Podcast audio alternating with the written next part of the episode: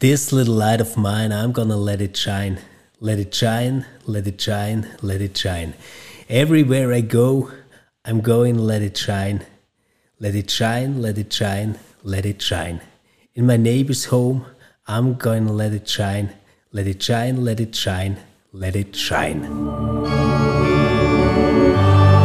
Ausgeglaubt. Der Podcast über das, was wir nicht mehr glauben und das, was uns wichtig bleibt. RefLab. This little light of mine. ja, Stefan, heute lassen wir unser kleines Licht leuchten. Ja, unbedingt. Ähm, das, das war jetzt natürlich sau schwer, diesen Text vorzulesen, ohne ihn zu singen. Also das sind bei mir wirklich tiefste Sonntagsschulerinnerungen. Ach, ehrlich jetzt, ja? Ja, Du natürlich. kennst das Lied aus der Sonntagsschule. Ja klar, Sonntagsschule, Religionsunterricht, das ist ein Lied, das kenne ich, seit ich denken kann. Ach, witzig. Ja. Ich, ich, ich glaube, ich, ich habe das erst später kennengelernt, so eben im Zuge verschiedener Gospelabende, die, denen ich beigewohnt habe, aber ich glaube, als Kind habe ich das nicht unbedingt gekannt. Ah, es, doch, Also es ist ja, also wir, eben, wir reden über den bekannten Song This Little Light of Mine. Hallo zusammen übrigens, by the way. Schön, euch mit dabei zu haben zu einer weiteren Folge von Ausgeglaubt. Und heute geht es eben um ein sehr kurzes, sehr einfaches Lied. Eigentlich schon. Äh, Ist es, ist es ursprünglich ein Kinderlied, Ja, Stefan? darüber oder? wird ja gerätselt. Man, man weiß einfach fast nichts über die Geschichte dieses Lieds. Also sicher wissen wir nur, dass es so ähm, ab den 30er Jahren immer wieder in irgendwelchen Berichten von äh, Gemeindeabenden oder von Versammlungen oder sowas erwähnt wird. Ähm, wir wissen dann, dass es viel später in der Bürgerrechtsbewegung eine ganz wichtige Rolle gespielt hat. Aber wir wissen nicht, woher dieses Lied kommt. Es gibt ähm, verschiedene Möglichkeiten, die eine Grundlage sein könnten für diese Strophe. Äh, Man vermutet ähm, zum Beispiel ein Gedicht von Edward J. Iwins, ähm, ein Schriftsteller aus Montana, der äh, in seinem Gedicht tatsächlich diese Phrase drin hat, This little light of mine. Aber ehrlich gesagt, ähm, genau weiß man es nicht und ich glaube auch, ähm, dass hier wirklich die Ursprünge im Dunkeln liegen. Aber ganz bestimmt war das Lied ein Lied, das so in den 30er Jahren ähm, das erste Mal Hochkonjunktur hatte und dann in der Bürgerrechtsbewegung nochmal groß aufgekommen ist. Und ich glaube, es ist ein Beispiel für ein Lied, das einerseits natürlich super ist, um es mit Kindern zu singen. Ähm, weil man kann natürlich immer wieder ergänzen, oder? Also ähm, in, in der Strophe, wo es heißt, ähm, in my neighbor's äh, home, glaube ich, oder? Genau, in my neighbor's home, I'm going to let it shine. Da kannst du natürlich dann alles Mögliche ähm, äh, da, dazu dichten und, und immer wie mehr Strophen machen. Und genauso wird das Lied ja auch gebraucht. Ja, man kann das beliebig variieren. Es ist eigentlich nur eine Zeile, die man nach einem bestimmten Silbenrhythmus austauschen muss. Und ich muss auch sagen, die Version, die du eingangs gelesen hast, ist gar nicht die, die ich äh, vor Augen hatte hier. Ich habe irgendwie nochmal andere äh, Strophen äh, gehabt. Also es gibt, es zirkulieren da auch unterschiedliche Strophen, unterschiedliche Versionen. Es, ich glaube, das ist so ein bisschen wahrscheinlich auch symptomatisch für diese kurzen, äh, ich sage jetzt mal Kinderlieder oder Volkslieder, dass die Ursprünge oft so ein bisschen sich dann verlaufen, man nicht so richtig weiß, ja, wo ist das äh, zum ersten Mal aufgetaucht. Wer ist jetzt eigentlich der Urheber, der Autor des Textes und der Melodie? Da fließt dann ganz vieles zusammen. Diese kurzen Lieder, äh, das ist doch oft so, dass man nicht so genau, punktgenau festmachen kann. Äh, zu der Zeit an diesem Ort hat das diese Person geschrieben, sondern genau. das ist so ein bisschen, die verbreiten sich und werden gesungen, werden Kindern vorgesungen oder werden in Gemeinschaften gesungen, werden die transformieren irgendwie, das sind so, so ein bisschen so, so bewegliche, bewegliche äh, Traditionslinien dann. Ja, man kann sich auch vorstellen, oder, dass unterschiedliche Schulklassen oder Jugendgruppen oder Kindergärten oder was auch immer ganz unterschiedliche Versionen davon hatten, was die jetzt äh, da bei diesen beiden Zeilen ergänzt haben oder ja, ja, ja. Äh, welche speziellen Eigenheiten sie da dazugeführt haben. Und ich glaube, das ist mhm. eine Stärke von diesem Lied. Ähm, man hat so diesen Grundgedanken, this little light of mine, I'm gonna let it shine. Und dann kannst du das quasi adaptieren auf jede Situation, die jetzt für diese Gruppe entscheidend ist. Ja, ja. Aber wir sind so äh, bei den Ursprüngen irgendwann in den 1920er, 30er Jahren, äh, die ersten Aufnahmen in den 1930er Jahren und dann, wie du ja. sagst, äh, wurde das nochmal aktuell dann in der Bürgerrechtsbewegung, wo das aufgegriffen wurde. Das ist ja eigentlich doch auch noch bemerkenswert, dass ein so harmloses Lied dann in der Bürgerrechtsbewegung nochmal Verwendung fand. Ja, ich glaube, es zeigt uns, dass das gar kein harmloses Lied ist. Ich glaube, da würden wir dieses Lied total unterschätzen. Oder man, man denkt ja. so, ah ja, kleines, nettes Kinderlied.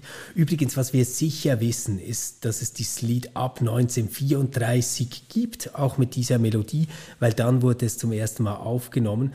Aber eben, mhm. du hast jetzt schon gesagt, so richtig groß ist es dann nochmal in der Bürgerrechtsbewegung geworden. Also diese Bewegung, sagen wir jetzt mal so ganz grob, ähm, ab der zweiten Hälfte der 50er Jahre ähm, bis zu der 68er Bewegung, könnte man wahrscheinlich sagen. 68 mhm. ja auch äh, das Todesjahr von Martin Luther King.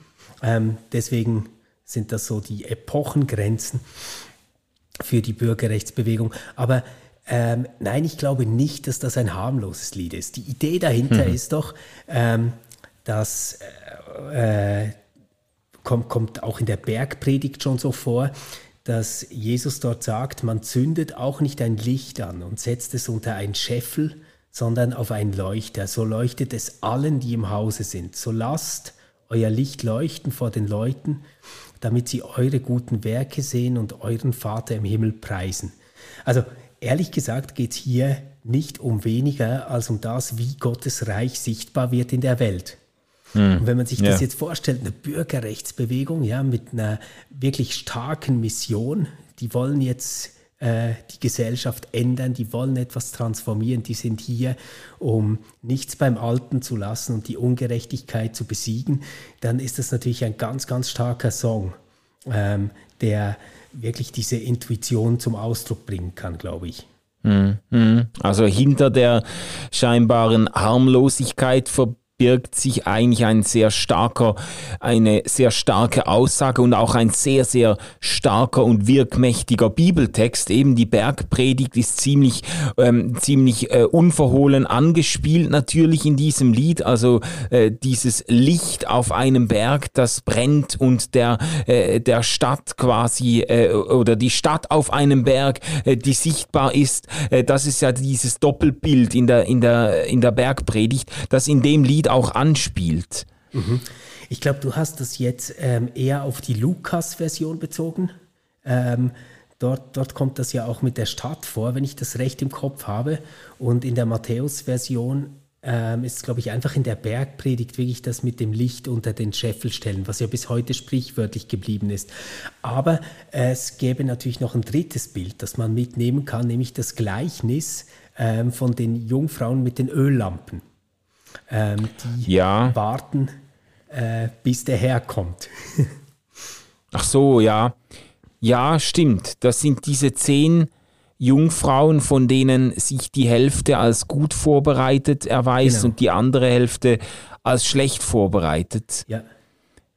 Ja, das ist mir jetzt nicht so in den Sinn gekommen. Ich habe wirklich stärker an die Bergpredigt äh, gedacht, an dieses Bild vom Licht der Welt oder diesen Zuspruch von Jesus, was ja auch bemerkenswert ist übrigens.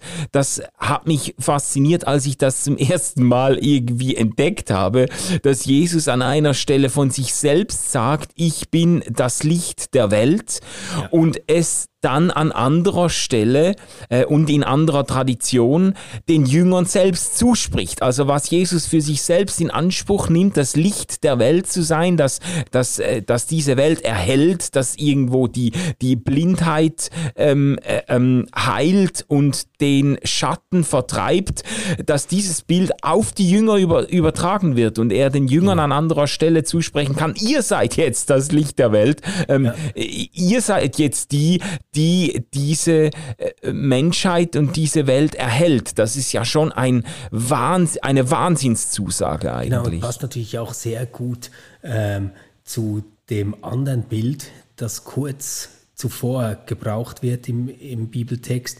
Ähm, ihr seid das Salz der Erde. Ja. Also ihr seid das Salz der Erde, wenn nun das Salz nicht mehr salzt, womit soll man salzen, etc. Also, ähm, ja, ja, ja. Das heißt, schon ähm, ein gewisses Sendungsbewusstsein von Jesus. Also ich komme in die Welt und bringe damit das Licht in die Welt. Ich bringe Gottes mhm. Reich unter euch. Aber ich glaube halt nicht auf die Art und Weise, dass man sagen könnte, da kommt jetzt einer zu einem Zeitpunkt und dann ist das Spiel entschieden und alles ist vorbei und gegessen, mhm. ähm, sondern es bricht an, es ist da, aber es hat sich noch nicht durchgesetzt. Also das Spiel geht weiter. Ja, ja, ja, genau. Genau. Und deswegen, und, weißt du, sage ich auch, das ist überhaupt kein harmloses Lied, sondern wer das singt, sagt quasi, ich stelle mich in die Reihe derer ein, die sich für Gottes Reich einsetzen. Und das bedeutet ja. immer auch, ich setze mich gegen die ungerechten Missstände ein, ich setze mich gegen das ein, was Leben kaputt macht, ich setze mich gegen das ein, was nur vorläufig ist und was Gott noch überwinden wird. Und eigentlich kündigt dieses kleine süße Kinderlied, This Little Light of Mine, ähm, allem, was ungerecht ist, allem, was noch zurechtgebracht werden muss, sein Ende an und sagt, du bist nur vorläufig.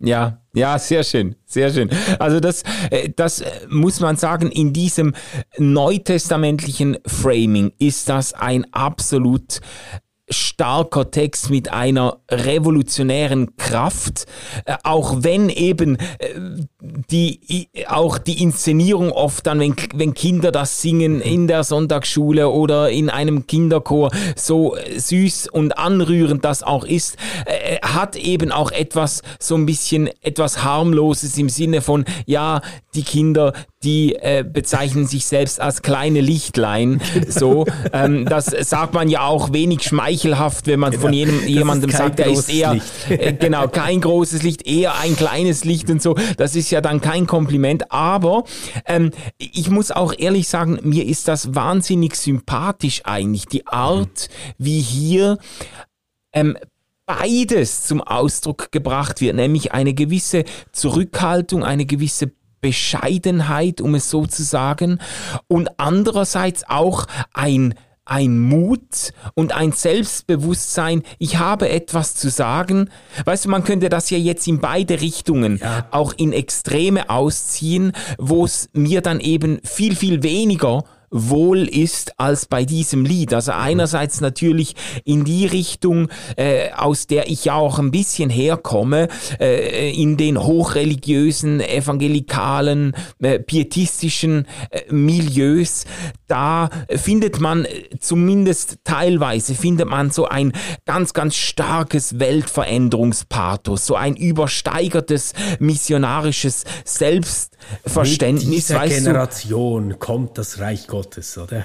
Genau, ja. genau. So das ist quasi, ihr seid die Generation, ihr müsst es äh, richten. Ähm, das Schicksal der Welt liegt eigentlich in unseren Händen, ist von meiner Frömmigkeit mhm. abhängig. Und das führt ja dazu, um das ein bisschen auszudeutschen, das führt ja dann zum Beispiel dazu, dass die alltäglichsten Begegnungen mit so einer theologischen Letztgültigkeit aufgeladen werden. Weißt du, dass mhm. man überall, wenn ich jetzt am also du verpasst Bus den Bus, also ist das eine Missionsgelegenheit.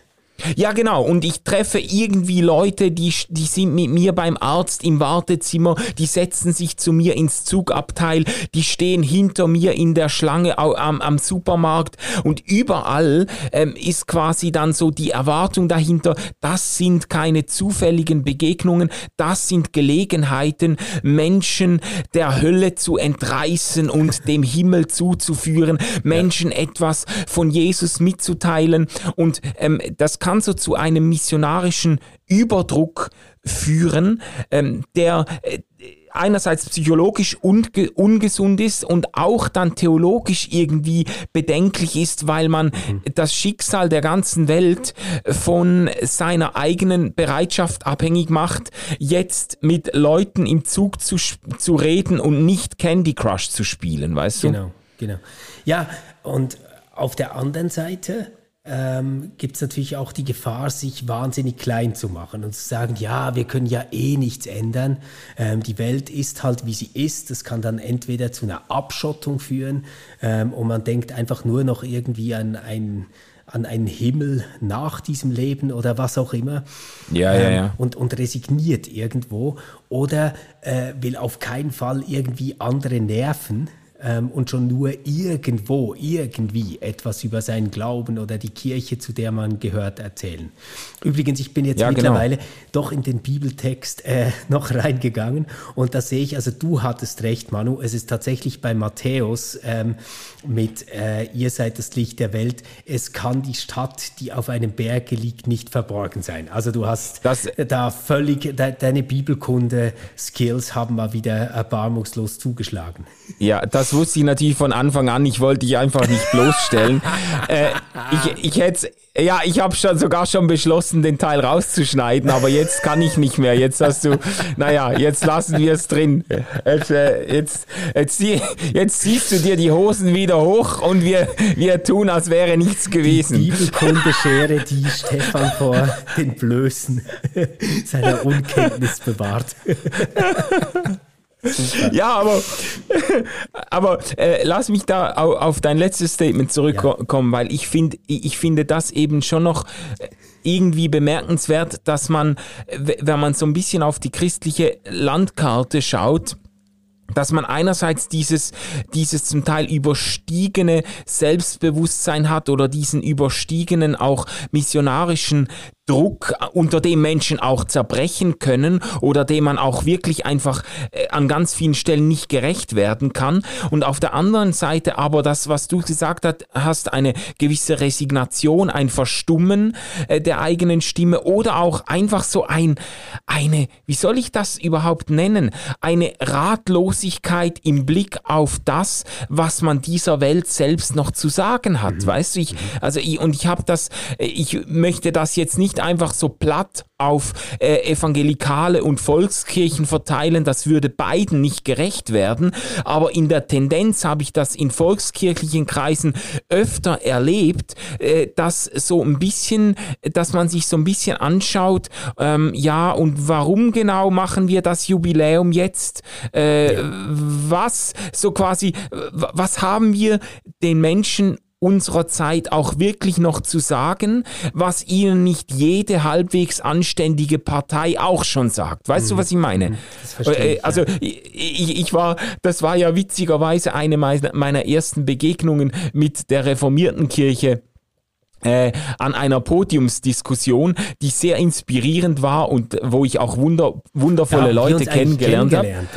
Da haben wir uns sogar kennengelernt, genau. Aber das war, mir ist eben eine Szene noch in Erinnerung und zum Glück weiß ich auch gar nicht mehr, wer da involviert war. Äh, es geht mir überhaupt nicht um Personen an der Stelle, aber wir haben irgendwie über den USP, über den Unique Selling Point der Kirche ja, genau. gesprochen, über das genuin Christliche. Ja. Und, und da, äh, da hat's mir fast die Zehennägel hochgerollt, weil die ganze Zeit irgendwie die Diskussion von, äh, von Flüchtlingspolitik über Umweltschutz bis zur Abfalltrennung äh, sich gedreht hat und ich gedacht habe, das kann, das kann ja nicht euer Ernst sein, dass ihr quasi das Alleinstellungsmerkmal der Kirche irgendwo in der Abfalltrennung äh, festmacht. Da, ja gut, aber da das ist jetzt auch eine bösartige Lesart.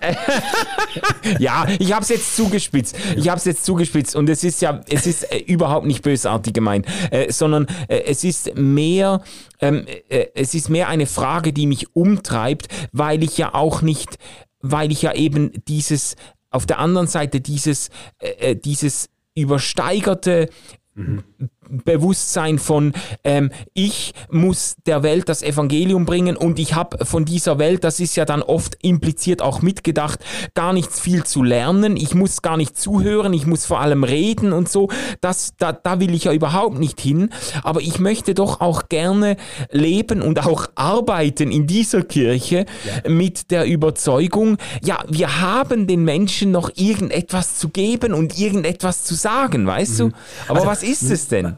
Man, könnte vielleicht sagen, oder auf der einen Seite, und wir karikieren jetzt mal beide Seiten, ja, ähm, ja. haben wir so die Haltung, alles, was du über die Welt wissen musst, ist, sie ist nur vorläufig und sie ist ein Jammertal und der Herr wird sie überwinden.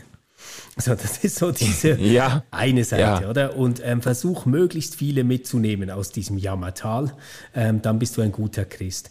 Und auf der anderen Seite haben wir ähm, diese ganz, ganz starke Zurückhaltung, nur ja keinem auf die Nerven gehen, nur ja mhm. niemandem irgendwie pastoral oder kirchlich äh, rüberkommen, ähm, lieber äh, in ganz säkularer Sprache sagen, was man eigentlich äh, selbst geistlich empfindet, äh, damit überhaupt keine Irritationen oder Friktionsstellen mehr entstehen, oder?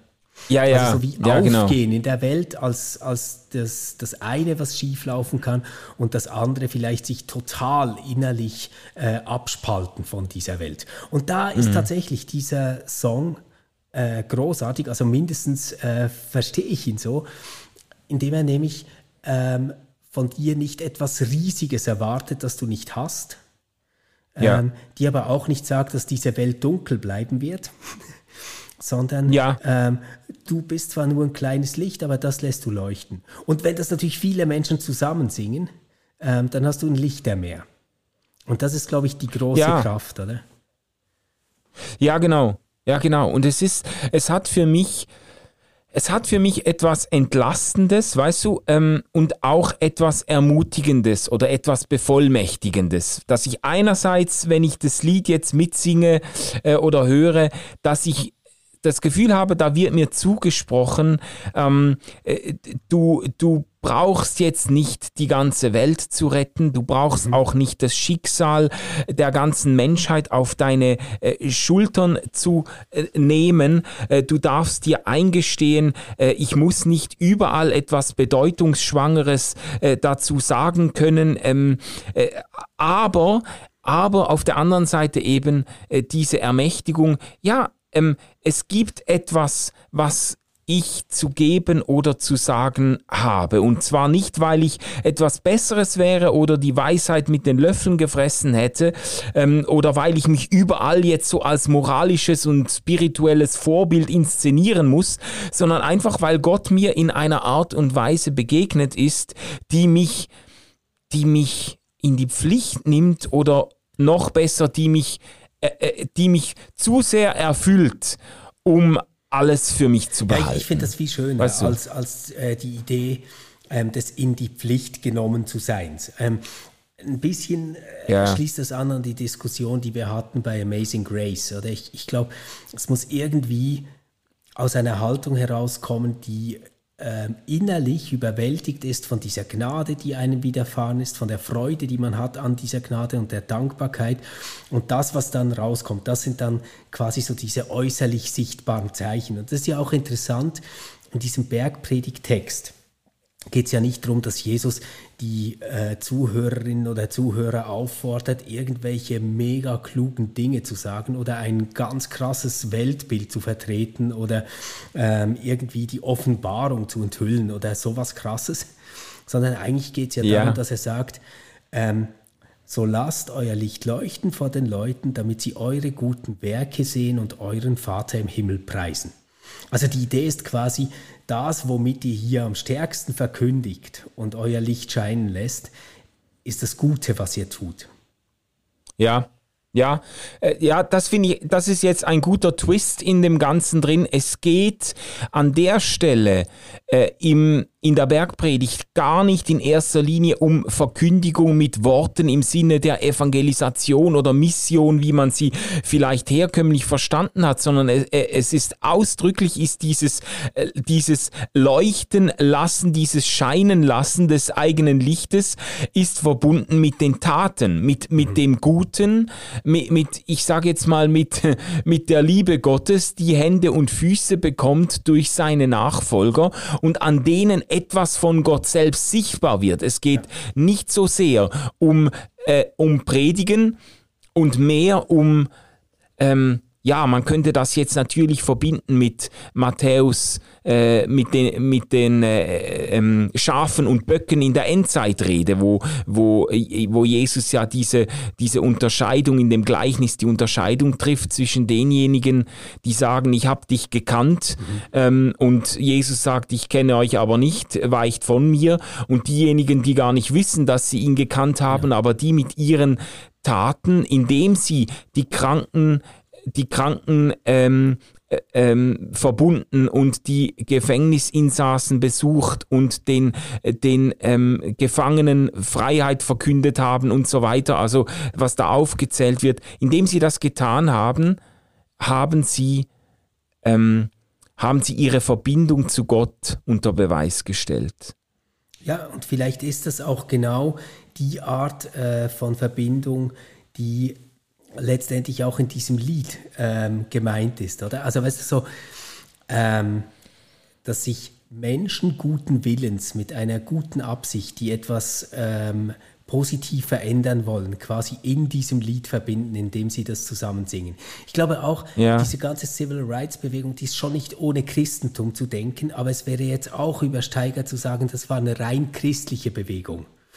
Und das, was, mhm. das, was glaube ich, die Kraft war, war diese einende Hoffnung ähm, zu haben und mindestens in einem Teil der Bürgerrechtsbewegung auch ähm, diesen Mut zu haben, hier nicht auf Gewalt und gewaltvollen Widerstand zu setzen, sondern wirklich zu glauben, dass man hier Teil ist einer Bewegung, ähm, die viel größer ist und die schon in der Welt ist und die alles transformieren wird. Und das, das, ja, das glaube ich, ja. das ist das Attraktivste, was es gibt am Christentum überhaupt. Ich ähm, muss gerade wieder an Nawalny denken. Ich weiß, dass wir auch schon mal drüber gesprochen haben, aber das ist für mich wirklich so ein ganz, ganz krasses Beispiel, der sich ja auch auf die Bergpredigt bezieht, äh, in dieser einen Rede vor Gericht, wo er sagt, ähm, ja, selig, ähm, sind diejenigen, die dürsten nach Gerechtigkeit. Das kommt ja direkt vor diesem äh, This Little Light of Mine. Äh, ja, ja, ja, genau. Bergpredigt. Und da sagt er, jawohl, ich bin wirklich äh, selig, weil ich weiß, was ich hier zu tun habe und ich weiß, dass ich jetzt das Richtige tue. Und es ist nicht angenehm, aber es macht mich glücklich. Und er, er hat dann diese Idee, dass äh, Russland, das ganze russische Volk, ähm, nicht einfach nur frei, sondern glücklich werden kann. Und, mhm. und das eben darum, weil das schon in der Welt ist und weil Gott schon am Werk ist und weil sich da schon was tut, was wichtiger, größer und stärker ist als nur seine eigenen Möglichkeiten oder seine eigenen Ideen. Und, und für mich hat das etwas ungeheuer Anziehendes ähm, und strahlt etwas aus, was mehr ist als Mut. Es ist so eine unbedingte Zuversicht und äh, das ist etwas, wovon ich wirklich glaube, dass wir das im Moment alle zusammen wahnsinnig gut brauchen können. Ja, ja, das stimmt. Das stimmt. Sehr schön gesagt. Und gleichzeitig, gleichzeitig macht mich dann so ein Lied oder die, das Bewusstsein dahinter auch ein bisschen nachdenklich, weißt du, im mhm. Blick auf das, was mir vielleicht auch an christlichem Selbstbewusstsein verloren gegangen ist in den letzten Jahren. Und nicht in dem Sinne eben, dass ich jetzt zurück wollte zu einer Weltsicht, ähm, die sehr, sehr stark äh, monochrom gezeichnet ist und in der man sich äh, selbstverständlich auf der richtigen Seite verortet und dann äh, irgendwie die äh, ganze Menschheit missionieren, zu missionieren äh, ähm, müssen glaubt, äh, das jetzt nicht, aber was ich überlege mir dann manchmal, ähm, habe ich noch dieses Bewusstsein im Alltag, im Umgang mit Menschen, in der Begegnung mit Menschen, dass es etwas gibt, was ich anderen weiterzugeben habe im Namen, äh, also im Namen Gottes jetzt äh, ganz äh, fromm gesagt. Mhm. Also weißt du, äh, es ist ja witzig, äh, dass, äh, das passiert mir mittlerweile auch und ich habe das auch bei anderen schon beobachtet, da sieht man die Sachen ja immer schärfer, weißt du. Ich ja. habe schon beobachtet bei Leuten, die ein sehr äh, aufgeklärtes Christentum, einen sehr aufgeklärten, vielleicht auch liberalen äh, Glauben pflegen, der sehr weitherzig ist, wo alles drin Platz hat und wo man auch eben, wie du das vorhin auch so ein bisschen karikiert hast, wo man niemandem zu nahe treten will. Und ich habe schon erlebt, wie solche Menschen dann äh, durch, äh, durch äh, an, äh, Arbeitskollegen, die neu zum Team dazu stoßen oder Nachbarn, die zuziehen oder was auch immer, in Kontakt kommen mit Menschen, die wirklich auf der Suche sind nach dem Sinn des Lebens, wirklich auf der Suche sind nach irgendetwas tieferem, höheren und größeren und so. Und die dann in einer Art und Weise fasziniert sind vom Christentum und sich dann von, von diesem Menschen irgendwie anstecken lassen so dass dass die Betroffenen selber so richtig verunsichert sind, weil jetzt ein anderer von dem eigenen Glauben ja. derart angetan ist und so in einer irgendwie in einer Radikalität oder Kompromisslosigkeit jetzt ähm, diesen Glauben auch ergreift, dass, dass sie schon fast peinlich berührt sind und, und nicht wissen, wie soll ich damit jetzt umgehen, dass jemand anderes ja, ja. so zu einem derart begeisterten äh, ähm, Anhänger dieser Jesus-Bewegung wird und, und, und ich ich bin dann ständig in Gefahr, äh, das Ganze zu temperieren und zu sagen, ja, also man muss das, also man sollte nicht, es wird auch nicht alles so heiß gegessen, wie es gekocht wird und ja. so. Weißt du, was ich meine? und es geht mir mittlerweile auch schon fast ein bisschen so. Und das, ach, das macht mir, macht mir manchmal auch ein bisschen Sorgen. So. Ja, ich bin nicht sicher, ob das wirklich was Schlimmes ist. Also ich glaube so, ähm, Glaube hat wahrscheinlich ganz verschiedene Phasen, auch in der eigenen Biografie. Und jemand, der mhm. irgendwie neu zum Glauben kommt, ähm, für den ist das alles so anders als zuvor. Und das ist ein ganz anderes Leben und alles ist neu. Und plötzlich ja. sehe ich alles mit einem ganz anderen Blick. Und das, das kann ich mir schon vorstellen. Ähm, ja. Aber ganz ehrlich, man wird halt auch danach noch auf Toilette müssen, ähm, Steuerrechnungen bezahlen, man wird krank, Menschen, die man liebt, sterben immer noch.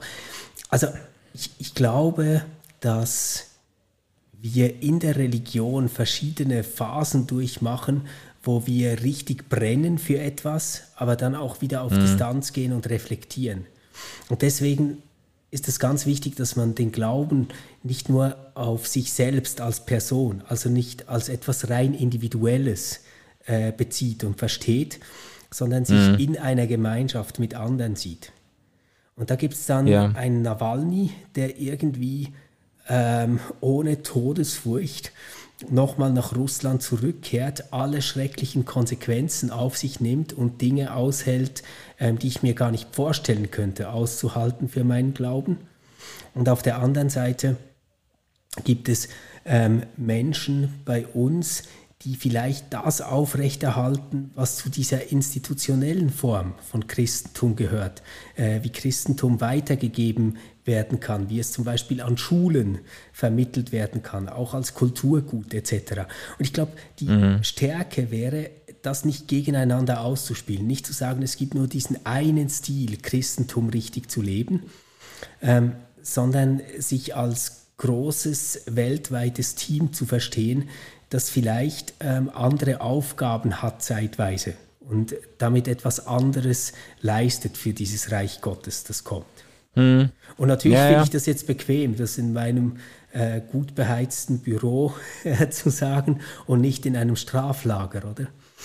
Äh, das, das ist natürlich ja. immer das, was man einem dann vorwerfen kann. Ähm, und, und ich weiß nicht, wie hoch meine Bereitschaft wäre, für meinen Glauben zu leiden. Das, das weiß ich tatsächlich nicht. Ja, das, ich glaube, dass, ich denke, das weiß keiner, bevor er nicht in die Situation äh, geführt wird, beziehungsweise glaube ich, dass die Bereitschaft, einen Preis zu bezahlen für den eigenen Glauben oder zu leiden für den Glauben oder überhaupt irgendwie äh, ähm, ähm, äh, sich da, äh, sich da ähm, etwas zukommen zu lassen. Ich glaube, die Bereitschaft, die wächst sowieso erst oder die entsteht vielleicht erst in der Situation selber. Am grünen Tisch kannst du das gar nicht. Also weißt du, ich glaube, es gibt Leute, die dann in der Situation, wenn die Dinge sich, sich äh, verdichten und, und äh, klar wird, dass es einen etwas kostet, die in der Situation erst den Mut entwickeln Richtig. und die Bereitschaft entfalten. Auch. Äh, das, äh, äh, also ich denke nicht, dass es quasi einen, einen, einen Leidensbereitschaftometer gibt, den man jetzt uns anlegen könnte, um zu sehen, ja, der ist so und so leidensbereit, der so und so. Es gibt Leute, die, die erst eben, wenn sich die Dinge zuspitzen, überhaupt zur Entscheidung finden oder zur Bereitschaft finden, zu sagen, das ist mir jetzt etwas wert. Ja, das, ja. das glaube ich wirklich auch. Und aber ich würde mich jetzt davor hüten zu sagen, auf, auf welcher Seite ich dann stehen würde und ähm, wie ich da selbst ticken würde. Das weiß ich einfach nicht. Ich glaube aber auch, dass nicht alle ähm, Christinnen und Christen weltweit zum selben Zeitpunkt dieselbe Aufgabe haben. Also natürlich können wir immer sagen, ja, wir sollen ja. das Evangelium in Wort und Tat weitergeben. Ja, das ist mhm. wunderbar, aber das bedeutet halt ähm, jetzt in Bern vielleicht wirklich etwas anderes ähm, als in Russland. Und ich glaube nicht, dass ich jetzt ein besserer Christ wäre hier in der Schweiz, wenn ich die Regierung ständig kritisieren würde. Weil diese Regierung ja etwas ist, was wir tatsächlich selbst mitgestalten. Also vielleicht ist hier die Aufgabe für einen Christenmenschen viel stärker darin zu suchen, dass wir uns an dieser Regierung beteiligen sollen, dass wir ähm, für sie beten sollen, dass wir ähm, auch uns politisch beteiligen sollen bei Wahlen und Abstimmungen etc. Also statt dass, dass wir jetzt sagen müssen, naja, also solange wir nicht verfolgt werden, machen wir irgendwas falsch, oder? Das, das glaube ich nämlich auch nicht. Ja, ja, nee, das glaube ich auch nicht. Aber was mich trotzdem beschäftigt, auch wenn du, ich finde jetzt mit dieser Sicht der Aufgaben oder Rollenverteilung innerhalb des Christentums eigentlich einen äh, schönen und versöhnlichen Erklärungsansatz gefunden hast, äh, was mich trotzdem beschäftigt, ist so die Frage, wie findet man so zu einer zweiten Naivität in seinem Glauben, weißt du so? Wie, wie findet man ah. äh, auch, wenn man, wenn man so diese, äh, vielleicht auch diese äh, Ernüchterungsphase, auch vielleicht eine gewisse Dekonstruktionsphase erlebt hat. Das ist ja etwas, was jetzt gerade bei, bei, äh, bei evangelikalen oder hochreligiösen Menschen in den USA und in Europa mhm. ganz, ganz stark diskutiert wird oder ganz auch in der Breite erfahren wird, dass Menschen irgendwie merken, ja, so wie es bei mir lief, so wie ich das mitgekriegt habe, oft auch eben in dieser Enge, in dieser, in dieser dieser schwarz-weißen ähm, äh, Weise, so kann ich das nicht mehr tragen ja. und dann wird zuerst dekonstruiert. Aber wie, wie findet man zu einer gesunden zweiten Naivität, die nicht so, weißt du, nicht so abgeklärt aus den ähm, aus den äh, äh Höhen der der ähm, äh, der der geistigen Differenzierung mhm. ähm, alles äh, zu zu zu Tode erklärt ja. quasi und äh, sich von nichts mehr erschüttern lässt. So, ja, ja, so im Sinne von, ja, ja, so begeistert waren wir alle mal, aber äh, wir, wir finden dann noch genug Gründe, die uns wieder auf den Boden der Nüchternheit zurückführen. So, mhm. weißt du? Ja, ich glaube, glaube, was ja tatsächlich für viele wegfällt, du hast das vorhin auch schon mal angesprochen, ist so diese Idee, dass wir Menschen vor der Hölle retten müssen, quasi vor der ewigen Verlorenheit. das ist natürlich ein mega mhm. starker Antrieb. Also solange man glaubt, dass Menschen, die ähm, nicht den Herrn Jesus angenommen haben und ihr Leben ihm übergeben haben, für immer verloren sein werden, ähm, wird das ja irgendwie mit der Mission ganz anders. Also man, man hat dann nicht mehr das Bedürfnis, ja, ja. Ähm, irgendwie eine Strichliste zu führen, wie viele Menschen ähm, sich bekehrt haben nach einem Gespräch, das man mit ihnen geführt hat. So, das ist aber nur dieser eine Teil und ich will das gar nicht karikieren, sondern ich glaube, da, daran kann man gut zeigen, dass sich halt dann das Verständnis ändert, was Mission mhm. sein kann. Also dass es nicht mehr darum geht, jemanden von etwas zu überzeugen, sondern selbst Zeuge zu sein mit seinem Leben für die Liebe, die man erfahren hat. Und ja. der andere Teil, ähm, und da bin ich eigentlich total entspannt, wenn du fragst nach zweiter Naivität, was hält irgendwo eine eigene Faszination am Glauben aufrecht, oder? Das, das ist ja so, ja so, das Ding. Da würde ich halt sagen, naja, das ist doch eigentlich, ehrlich gesagt, wo es gut läuft, noch nie etwas gewesen, das wir geglaubt haben, sondern eher etwas, das wir erlebt haben. Also bei mir ist es ziemlich einfach, ja. was das ist, was äh, meinen Glauben am Leben erhält, und das ist das Gebet. Also, ähm, ja. Mein Glaube wird nicht durch das am Leben gehalten, was andere Menschen mir über Glauben erzählen oder was ich selbst irgendwie über Glauben erzählen könnte, sondern mein Glaube lebt davon, was ich im Gebet erlebe. Mhm. Ja, ja, also eine äh, quasi die existenzielle Dimension des Glaubens auch also oder die der, der von Glauben, ja, weißt du? Ja, also ja. Glaube ist ja jetzt mal primär nicht etwas, was sich zwischen Manu und Stefan abspielt. Natürlich können wir uns über Glauben unterhalten und über Theologie sprechen, aber eigentlich mhm. ist das nicht der Glaube. Also Glaube, wie ich ihn meine, ist etwas, das sich zwischen mir und Gott oder der Gemeinde und Gott abspielt. Und deshalb hat das irgendwo auch dort seinen Beziehungsort. Und, und für ja. mich jetzt als, als Individuum ist das ganz eindeutig das Gebet. Für, für viele Menschen, die ähm, die Gemeinschaft ganz wichtig finden, ist das wahrscheinlich der Gottesdienst, wo der Glaube gestärkt wird und äh, erneuert wird und lebt. Hm. Hm. Ja, ja. Ja, das ist interessant. Also ich, ich finde ich find das spannend, dass du das so festmachst am Gebet. Ich befürchte, dass ich das so gar nicht sagen könnte. Dass irgendwie, also nicht das Gebet für mich nicht irgendwo auch wichtig wäre, aber ich bin ja wirklich ein unglaublich nachlässiger Beter und, äh, äh, und äh, habe auch im Gebet jetzt nicht so sehr diese Selbstvergewisserungserfahrungen, die vielleicht zum persönlichen Glauben gehören oder so. Ich hätte das jetzt eher, tatsächlich eher bei, äh, wenn ich in der Gemeinschaft mit anderen Lieder singe und dann bei Liedern irgendwie merke, das ist natürlich, also im weitesten Sinne geht das auch unter Gebet, logisch. Also das, äh, das sind ja auch dann Texte, die ich irgendwie, die, die ich quasi Gott entgegen singe und äh, Texte, die ich von Gott auch als Zuspruch dann wieder empfange, so. Mhm. Ähm, aber das ist so in der Form der Musik, in der Form von Liedern. Deshalb begeistern mich eigentlich auch diese Staffel sehr. Da, da, ähm, äh, da, ähm, da passiert ganz vieles, was ich jetzt, was meinen Glauben fundamental irgendwie ausmacht. Krass, ja. ja. und ich kann das zwar intellektuell nachvollziehen, also was ist so ähm, vom Denken her kann ich verstehen, was du sagst. Mhm. Ich merke, bei mir ist das immer so die Schranke, dass ich zu skeptisch bin. Ich frage mich dann immer, ist das ja. einfach ein Gemeinschaftserlebnis, ähm, an dem ich hier teilnehme? Ah, ja. Und, und beim Beten ist, also ich will das nicht gegeneinander ausspielen oder so, sondern ich glaube, da ist man auch einfach typverschieden. Beim, beim Beten finde ich halt gerade angenehm, dass ich mal selbst nichts äh, tun muss ähm, und nicht irgendwie äh, was klug formulieren muss, sondern eigentlich muss ich einfach nur still werden.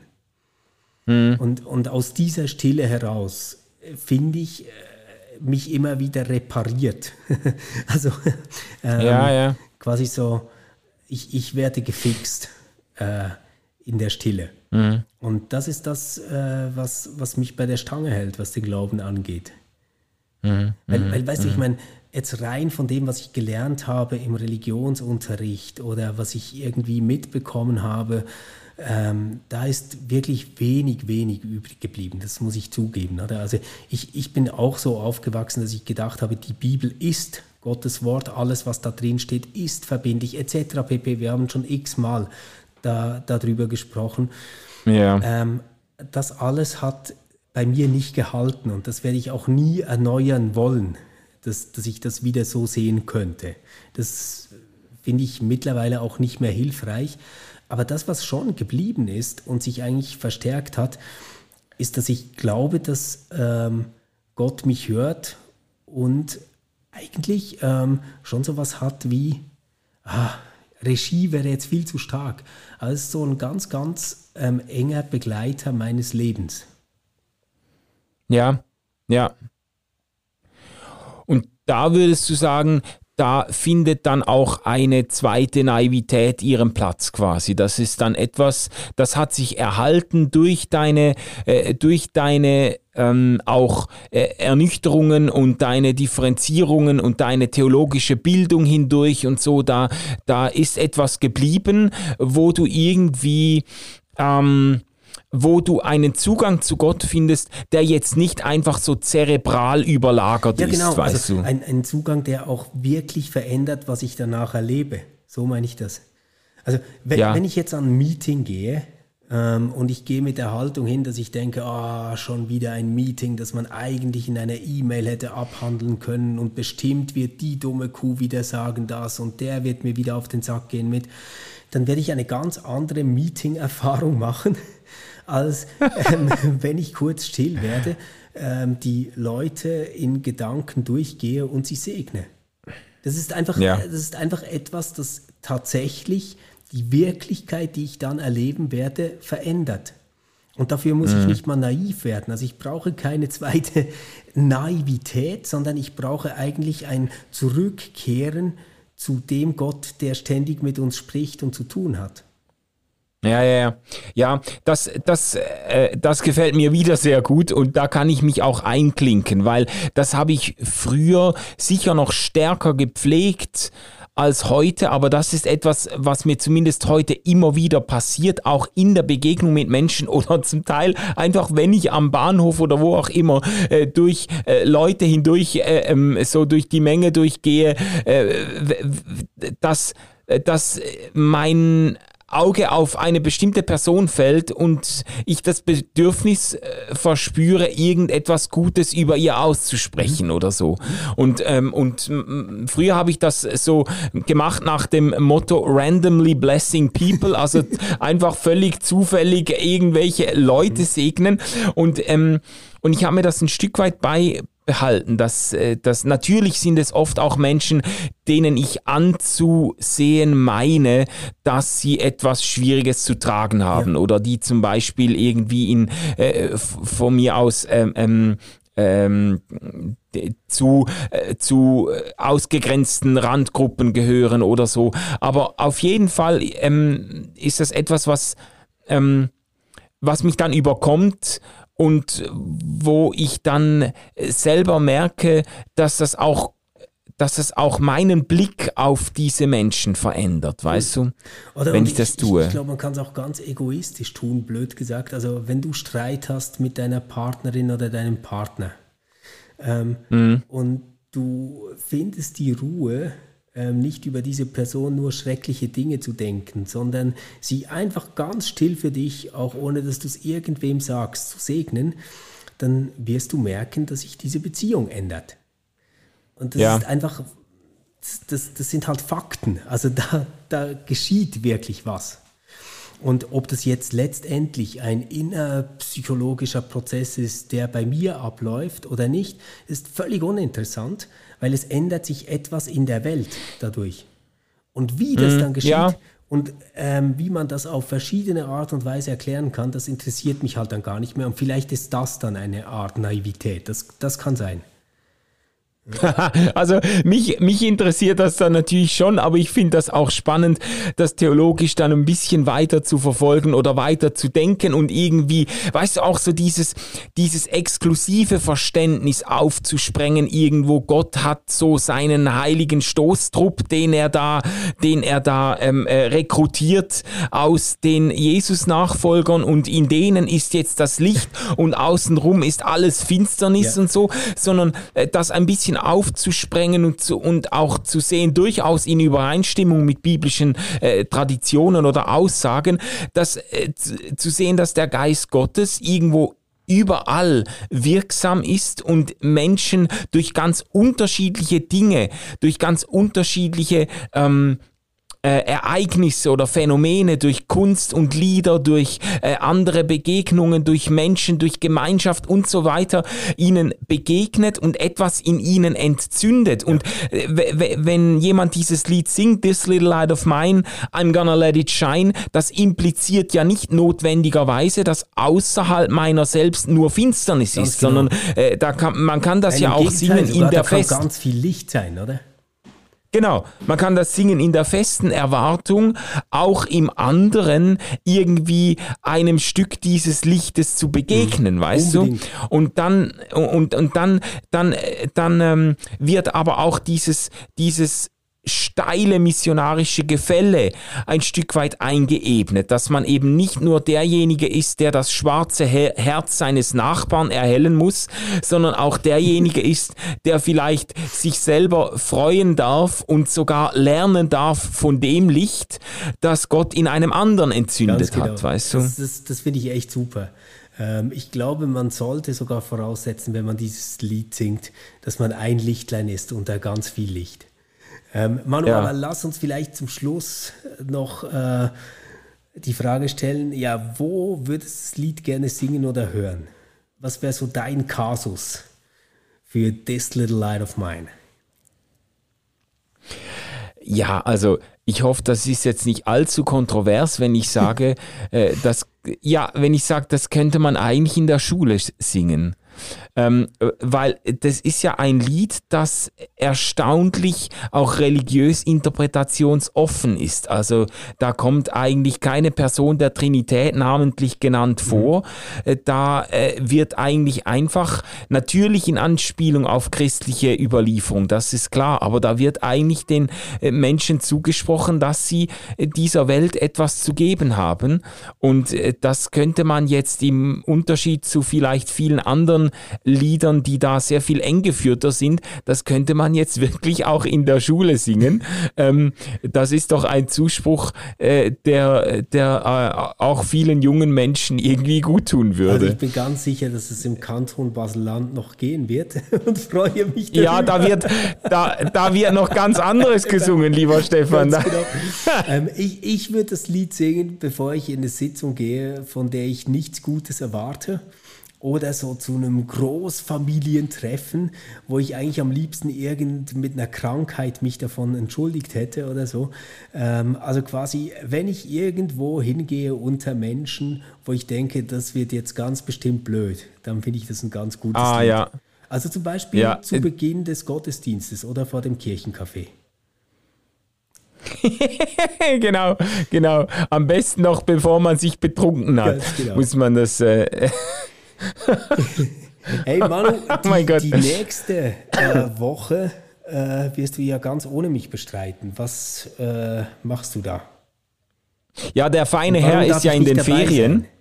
Ja, genau. Der feine Herr, Herr ist in den Ferien und, äh, und ich werde mich aber äh, wunderbar unterhalten mit Andreas Hausermann ähm, über Gospelmusik. Das ist jemand, der enorm viel Erfahrung mitbringt äh, selber. Also er ist Kirchenmusiker, äh, hat jahrzehntelang Gospelchöre äh, geleitet und ist wirklich Experte auf dem Gebiet. Und ich werde mich mit ihm über das ganze Genre unterhalten. Eventuell wird auch Susanne Hagen noch dabei sein. Das ist auch eine äh, sehr begabte Pianistin, Kirchenmusikerin mit sehr viel Gospelchor-Erfahrung. Äh, ich weiß aber noch nicht, ob wir das das terminlich zu dritt hinkriegen. Es wird auf jeden Fall äh, sehr, sehr spannend. Also du kickst mich raus und holst Experten rein. Das kann nur gut werden, Manu.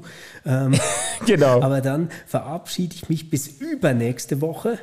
Ähm, dann machen wir ja. ja. weiter mit den fröhlichen 70er und 80er Jahren. Und ja, genau, das. ja, genau. Und euch das wäre mir was. ähm, nächste Woche eine ganz gute Zeit. Ich, ich werde mir das natürlich auch anhören, Manu. Bin, bin sehr gespannt, ob du das auch alleine kannst. Ähm, und ähm, ja, gebt euch Sorge. Gute Zeit. Bis bald. Tschüss. Tschüss.